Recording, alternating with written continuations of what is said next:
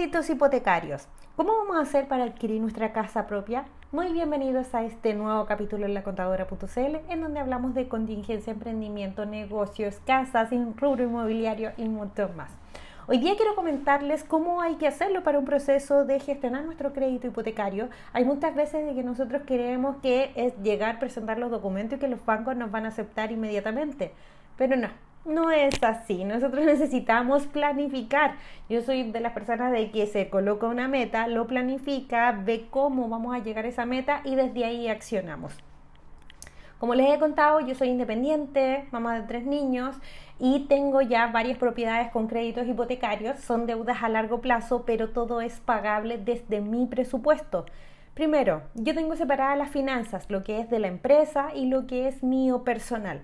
Yo puedo generar una utilidad, por ejemplo, en el proceso de renta. Hay veces de que a los contadores nos va muy, muy bien en el proceso de renta y es ahí donde si yo genero más utilidad, no lo gasto, yo lo invierto, veo si necesito ampliar mi equipo, veo si es que qué necesito para que mi proyecto siga creciendo y yo destiné un sueldo dentro de mi proyecto y dentro de ese sueldo no hay más. A pesar de que uno puede ir generando otras utilidades, no hay más.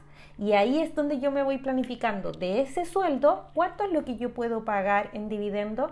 ¿Y por qué te lo cuento así? Porque yo soy independiente, entonces yo tengo una autocontratación y desde ahí me voy moviendo con mi dinero. Pero eh, no es como el común de las personas que tienen un sueldo fijo y pueden ver cómo van a llegar a final de mes. Y digo, ¿cómo pueden llegar a final de mes? Porque no hay otras fuentes de ingreso. Entonces aquí es muy importante ser organizados para llegar a la meta de adquirir una propiedad con crédito hipotecario.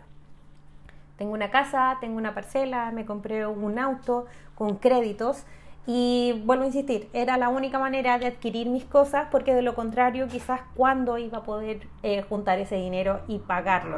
A corto plazo no se veía posible, así que fue una de mis tácticas.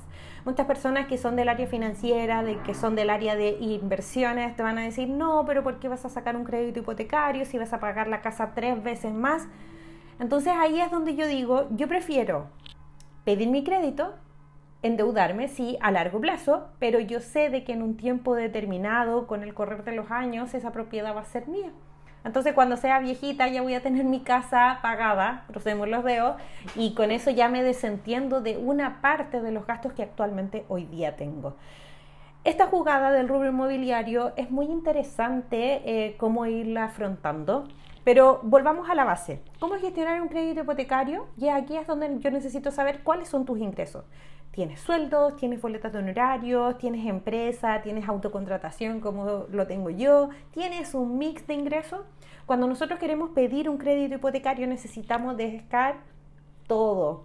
Una de mis tácticas ha sido imprimir todos los documentos porque yo me planifiqué para que ese proyecto resultara y me fui banco por banco. ¿Por qué no lo hice online? Porque los ejecutivos no te miran. Entonces me fui a sentar con a cada banco, a cada institución y yo ya sabía y les pedía, por favor, dame una respuesta. ¿Puedo ser tentativa el crédito? Sí o no.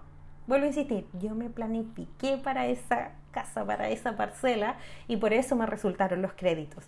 Pero cuando intenté al principio, yo me independicé hace muchos años, no me daban el crédito, necesitaba mejores condiciones, me había cambiado hace poquito de, de, trabajo, entonces ahí es donde yo tengo que ir evaluando. Si tengo sueldo como persona dependiente, una liquidación de sueldo, tengo que ir al banco y mirar los requisitos. Hay bancos que te van a pedir 12 meses eh, de trabajo continuos, tener contrato indefinido, ver el sueldo, ahí evaluar también que no, nosotros no vayamos a pedir un crédito hipotecario sobrevalorado, es decir, de que nosotros queramos un crédito hipotecario de 6.000 UF, siendo de que mi sueldo es de un millón de pesos. No te lo van a aceptar tampoco.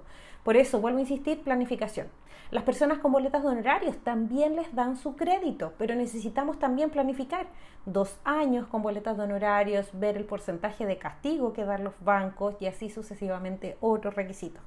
Las personas que somos independientes necesitamos tener nuestra empresa perfecta, declarar nuestras utilidades, tener nuestros informes tributarios al día y como persona natural también necesitamos declarar nuestro sueldo, nuestra repartición de utilidades si es que existe y eso declararlo y presentarlo en el servicio impuesto interno.